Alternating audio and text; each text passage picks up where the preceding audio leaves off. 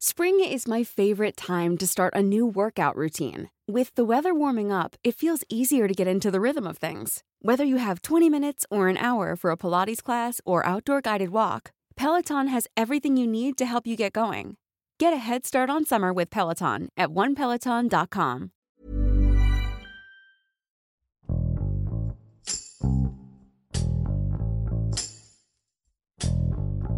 En días pasados, el panorama para varios estados del norte de México cambió drásticamente.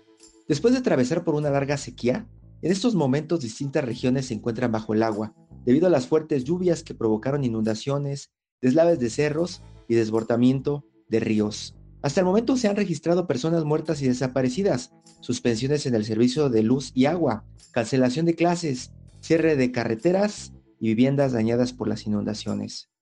David Casas, corresponsal en Monterrey de la Organización Editorial Mexicana, y Armando Cobian, reportero de El Sol de la Laguna, nos describen las medidas que se están tomando para resguardar a la población y los daños causados por el llamado monzón mexicano. Yo soy Hiroshi Takahashi y esto es Profundo.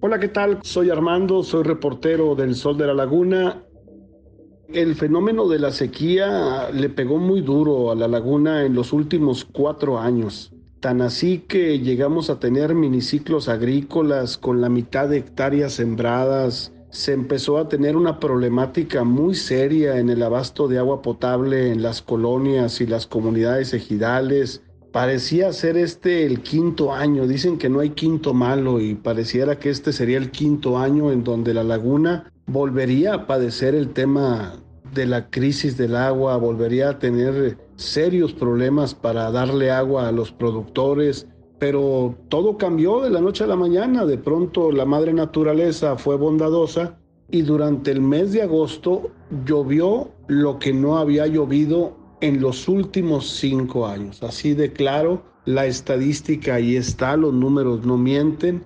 La media de las lluvias en la laguna era de 240 milímetros y tan solo en el mes de agosto llueven 200 milímetros. O sea, estamos hablando de que en un solo mes prácticamente se recupera toda la lluvia de un año. Y eso le cambió el rostro a, a, la comarca lagunera. De pronto se empezaron a llenar las presas, tanto la Lázaro Cárdenas como la Francisco Zarco. Entre ambas hoy ya tienen almacenados 2.300 millones de metros cúbicos de agua. Se ha garantizado ya tres ciclos agrícolas para lo que es eh, la región de Coahuila y Durango. Estamos hablando de que la sequía nos pegó duro. La sequía nos provocó un desabasto de agua terrible y que se llegaron a tomar acciones importantes. Una de ellas, el anuncio del presidente de la República en el 2020 de que tendríamos el programa de agua saludable para la laguna, trayendo de las presas 200 millones de metros cúbicos de agua para potabilizarla y dársela a los 2 millones de habitantes que seremos de aquí a 30 años. Eso era lo que se estaba planteando. La crisis era muy severa, muy seria. Ni los mismos pronósticos de la Comisión Nacional del Agua daban crédito a lo que estábamos viviendo. Y hoy todos esos números se han revertido por completo. algo que te da la madre naturaleza. Hoy con las presas llenas, hoy con una recarga natural del acuífero, hoy con ciclos agrícolas garantizados, hoy con un río Aguanaval que está abasteciendo a los municipios de la parte sur, como es Torreón en su cañón de Jimulco, Matamoros, Viesca, la sequía quedó atrás. Los fenómenos que se han venido presentando en la comarca lagunera, fenómenos meteorológicos confirmados por el Centro de Pronósticos, el ingreso de humedad procedente del Océano Pacífico es lo más recurrente, los sistemas de baja presión, pero hoy en día nos comentan de que hubo una situación adicional durante todo el mes de agosto, que fue el ingreso de aire estacional húmedo conocido como el monzón mexicano. Eso fue lo que le llevó a que la laguna tuviera humedad, tuviera nubosidad, tuviera los elementos necesarios para generar lluvias. Y esas lluvias no solamente se dieron en la parte de la mancha urbana, sino que esas lluvias o esas nubosidades, ese exceso de entrada de humedad que estábamos teniendo provocado por ese monzón mexicano, pues fue a dar a la parte alta, la llamada cuenca alta y media del Nazas, y de ahí que las precipitaciones se elevaran de manera significativa tanto arriba como abajo. Ya en el tema de, lo que implicó el que llegaran las lluvias a, a la comarca lagunera, pues una vez más pusieron en evidencia, porque así lo logramos constatar en las calles, lo logramos constatar en los bulevares, en las comunidades ejidales, que la laguna no está preparada para una lluvia mayor a los 30 milímetros en un lapso de dos o tres horas. No estamos preparados.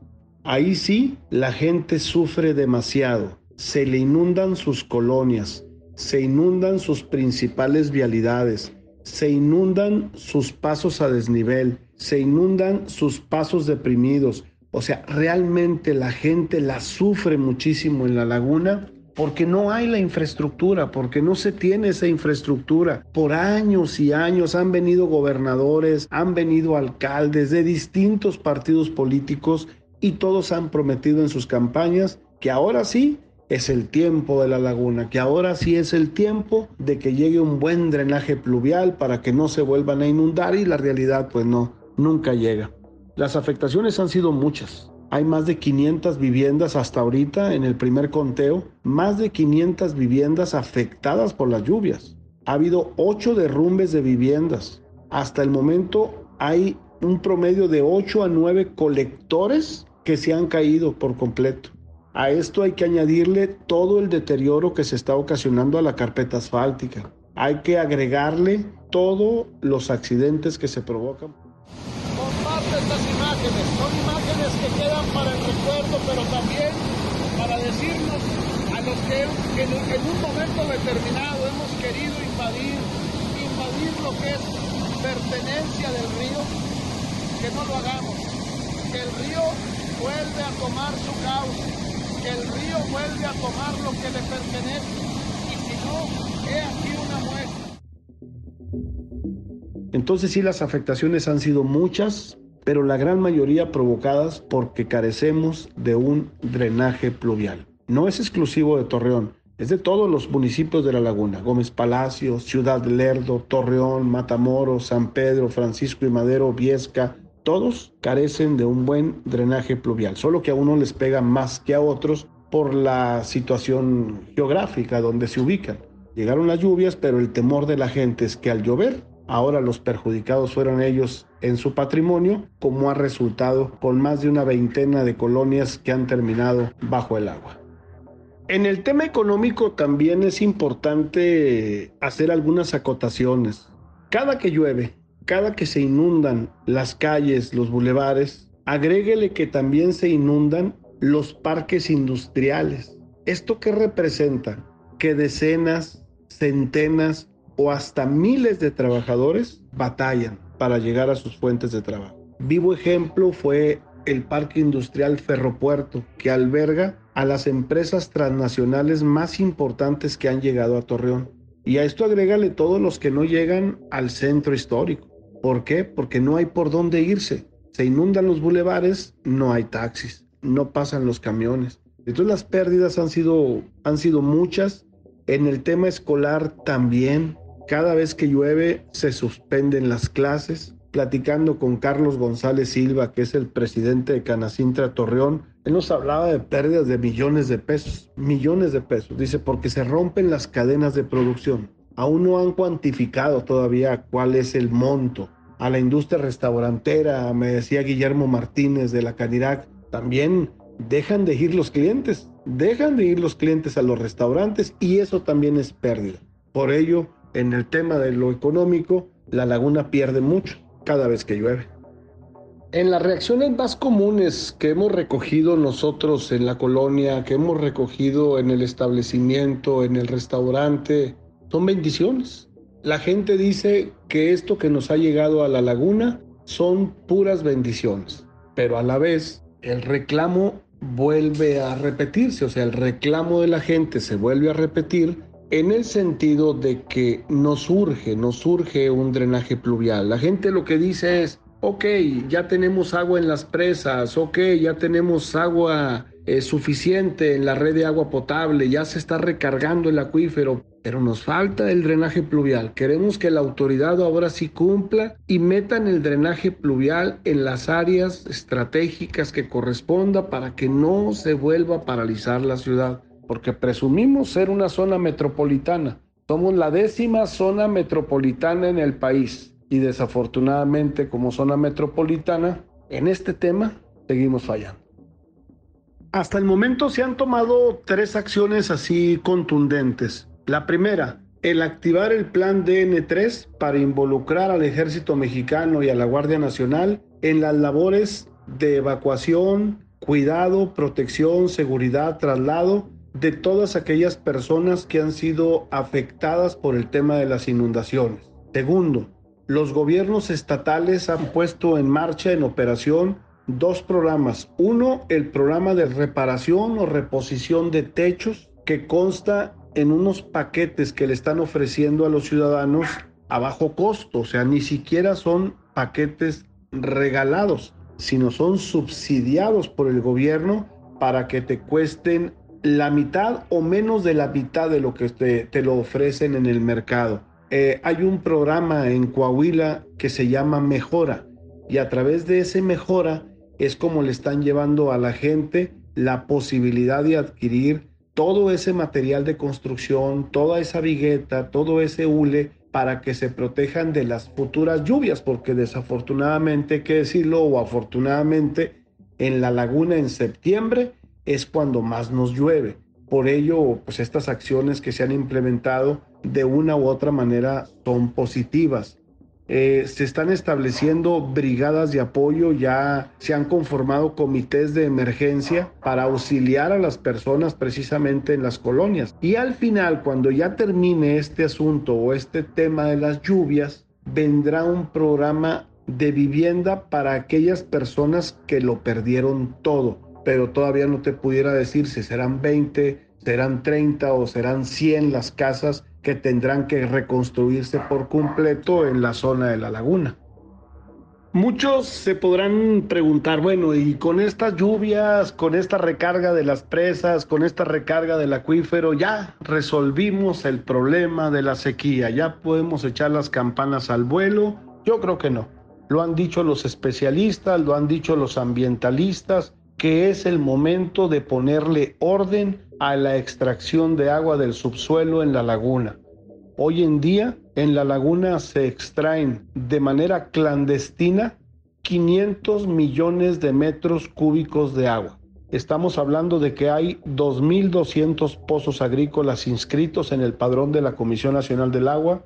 Estamos hablando de que hay 160 pozos a través de los sistemas operadores de agua potable que hay en toda la laguna. Y entre todo esto de lo que se extrae y lo que se pierde en las redes de conducción, en las líneas de conducción hacia las colonias, pues se pierde el 60% del agua que se extrae. Quiere decir que de cada 10 litros que los sistemas operadores meten entre comillas a la red, 6 litros no llegan, se pierden. Yo creo que con esto que hoy nos ha dejado precisamente la lluvia, nos ha dejado también un claro ejemplo, que la crisis del agua que vivimos la seguimos teniendo encima, que el proyecto de agua saludable todavía no está listo y esto pudiera pasar y llegar hasta el 2024 para que se ponga en operación, que la recarga de las presas hoy sí se ha dado, pero no van a durar para 5, 10, 15 años, porque si se nos vuelve otra vez el fenómeno de la sequía de 3, 4, 5 años, pues entonces nos vamos a volver a acabar el agua de las presas. Es el tiempo de que reflexione la laguna, que reflexionemos los laguneros de la importancia y el cuidado del agua. La sequía nos ha dejado una gran lección. La madre naturaleza nos levantó el castigo, pero yo creo que es el momento en que nos pongamos las pilas y hagamos de manera correcta lo que tenemos que hacer y eso es cuidar el agua. Dentro de los retos que estamos enfrentando los periodistas, que no somos asiduos o no estábamos muy dedicados al tema climático es aprender. Aprender a manejar la numerología en el término de las presas, cómo se van dando las mediciones, las extracciones, los escurrimientos. ¿Qué nos falta también? Pues aprender a utilizar botas de bombero. Es algo que nos ha dejado este, este clima, estas lluvias, para poder estar en todo terreno, para podernos meter en la colonia que se inundó, que se quedó bajo el agua, para poder ir a platicar hasta la puerta de su casa donde lo perdieron todo, para poder entrevistar a aquel que está encima de una azotea. O sea, yo creo que eso también nos falta o le falta también a las compañías periodísticas el dotar de ese tipo de, uniformes ya para resumir todo lo que ha acontecido en este 2022, lo que fue el tema de la sequía de los últimos cuatro años y medio, de lo que fue el tema de la crisis del agua, yo creo que lo que resta del mes de septiembre vamos a seguir teniendo buenas precipitaciones pluviales, vamos a seguir captando agua para las presas. Y una buena noticia puede ser que el día de mañana se abran las compuertas de la presa Francisco Zarco para derivar agua a lo que hoy es el lecho seco del río Naz. Esa sería y va a ser una de las más formidables noticias que se puedan tener en este año, porque con ello vendrá una recarga natural del acuífero. Se habla de 10 millones de metros cúbicos al día, se habla de 5 millones de metros cúbicos al día, lo que sea, pero que ya se venga esa recarga, yo creo que sería ese el cierre de un buen año, vamos a decirlo así, de un buen año, pero nos tenemos que preparar para lo que viene.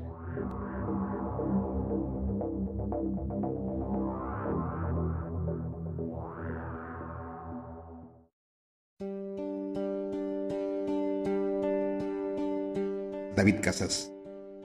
Nuevo León tiene una población de casi 6 millones de habitantes de los cuales alrededor del 90% se ubican en la zona metropolitana de Monterrey, a la que a principios de este 2022 empezó a resentir los estragos de una prolongada sequía de más de dos años que vació, secó la presa La Boca, bajó al 1% de su capacidad al acerro Prieto y mantuvo en poco menos del 50% al Cuchillo. Ya en 2020, la anterior administración estatal de Jaime Rodríguez Calderón pronosticó que solamente había agua para dos años, los vaticinios se cumplieron a principios de este 2022 en el gobierno de Samuel García. El Bronco culminó su mandato, no sin antes dejar iniciada la construcción de una cuarta presa, La Libertad, que esperan entregar en julio de 2023. La zona metropolitana regia requiere de unos 16 mil litros de agua por segundo y las tres presas abastecen o abastecían el 70% del suministro. El resto se obtiene de pozos someros. Agudizada la crisis, se tomó la determinación de entregar agua solamente de las 5 de la mañana a las 12 del día, mientras el gobierno inició una serie de acciones contra quienes guachicoleaban agua y la robaban. Recuperó porcentajes y con los empresarios que tienen pozos llegó a acuerdos para que aporten líquido excedente. Por lo menos desde abril hasta julio la situación fue crítica. La gente peleaba por una cubeta de agua. Cientos de colonias, todas populares, quedaron sin el líquido por meses. Se les suministraba por medio de unas 300 pipas. Hubo y hay quejas que no se respetan los horarios de suministro. Y aunque la situación ahora pareciera mejorar por las lluvias y medidas aplicadas para recuperar el agua robada, más de 300 colonias siguen sin el servicio total. A mitad de agosto y hasta la fecha, diversos fenómenos han provocado las lluvias, tormentas tropicales y huracanes en el Golfo de México y el Pacífico, y la temporada de lluvias que históricamente es en el mes de septiembre.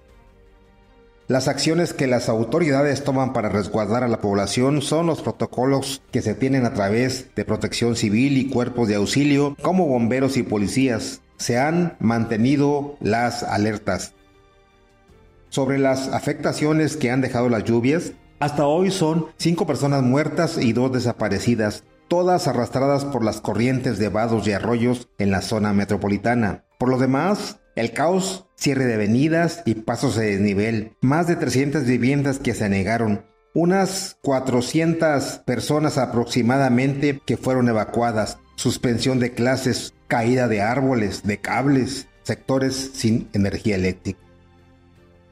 En el ámbito económico, más que pérdidas han sido los inconvenientes de retraso en el transporte y por ende la presencia temprana de trabajadores a su empleo. Algunas horas sin energía, colisiones vehiculares principalmente. La gente ha reaccionado ante estos acontecimientos con otro rostro, no el de otras épocas de lluvia cuando se provocaba el caos vehicular, retrasos, vehículos varados. Hoy están conscientes de la situación que se vive y dentro de las molestias reciben bien la lluvia. Las medidas que se toman para ayudar damnificados y recomendaciones, insisto, son las de no salir de casa si no es necesario, suspender clases. Y en cuanto a los evacuados, Pronto volvieron a casa, no hubo necesidad de que estuvieran noches en los albergues preparados para ello. Con estas lluvias no se prevé una solución a la crisis, sí es un gran alivio, las presas recuperan la captación. La boca que estaba seca hoy tiene ya el 70% de su capacidad de 37 millones de metros cúbicos. La Cerro Prieto con 390 millones de metros cúbicos anda en el 10.8% y el Cuchillo con 1.200 millones de capacidad en 61%. Los retos para cubrir estas noticias son los riesgos de transitar en las inundaciones, los deslaves en zonas serranas, el peligro de exponerse a un accidente vial, hacer contacto con cables eléctricos, en fin, los propios que tiene la población. Por lo demás, lo de siempre, la cerrazón de la autoridad respectiva de la autoridad en turno a informar, de hablar cuando ellos quieren, lo que da oportunidad solamente a la especulación. El panorama para esta situación es que seguirán las lluvias, lo que augura una salida a la crisis del agua, aunado a la excavación de más de 100 pozos, algunos ya aportando agua, y la construcción de un acueducto, el 2, desde la presa El Cuchillo, en el municipio de China, a 100 kilómetros al oriente de Monterrey, obra que ya inició y se espera termine en ocho meses para surtir 5.000 litros por segundo. En julio próximo se termina la presa Libertad al sur, unos 100 kilómetros, y se analiza la posibilidad de traer agua del Pánuco a través de un acueducto de unos 300 kilómetros de longitud. Hoy se está en disponibilidad de entregar 14.000 de los 16.000 litros por segundo que demandan los regios. Sin embargo, siguen las restricciones. La presión social ha bajado, pero aún hay alrededor de un millón de personas que de ninguna manera tienen acceso al agua entubada, por lo que se atiende por medio de pipas y tanques instalados en las colonias y en los barrios.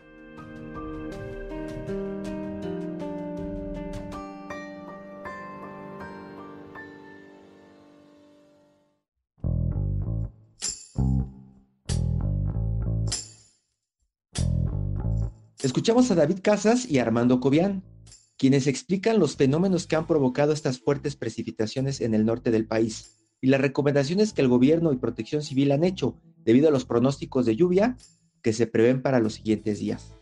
En el caso de Coahuila, había una gran preocupación acerca de la sequía que se presentaba y, aunque las últimas precipitaciones han aliviado un poco esta problemática, a mediano plazo se prevé que regrese, ya que siguen habiendo bajas lluvias y altas temperaturas en la región. En Nuevo León se enfrenta a una situación de sequía extrema, la cual ocasionó que los habitantes cambiaran sus hábitos de consumo de agua y se adaptaran a los insumos que habían en el momento.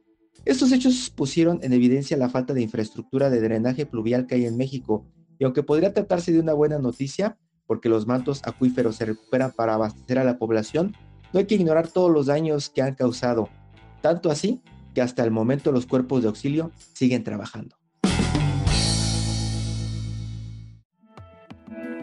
Te invitamos a suscribirte a nuestro podcast a través de las plataformas de Spotify, Apple Podcast, Google Podcast, Deezer y Amazon Music, para que no te pierdas ningún episodio. También nos puedes escribir a podcast.om.com.mx o en Twitter podcastom. Te recomendamos escuchar Aderezo, donde nuestras especialistas en nutrición tienen las mejores recomendaciones para mejorar la alimentación. Porque no hay nada más rico que sentirse sano.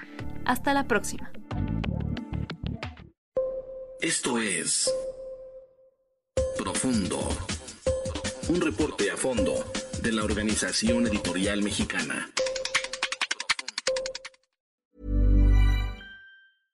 Hey, folks, I'm Mark Marin from the WTF Podcast, and this episode is brought to you by Kleenex Ultra Soft Tissues, your ally to help tackle your allergy symptoms this season. I love the change of seasons, but nobody loves pollen and all those other things floating in the air that make you sneeze during this nice weather. Kleenex Ultra Soft Tissues are hypoallergenic and allergist approved, so fight back against watery eyes and runny noses without worrying about irritating your skin. For this allergy season, grab Kleenex and face allergies head on.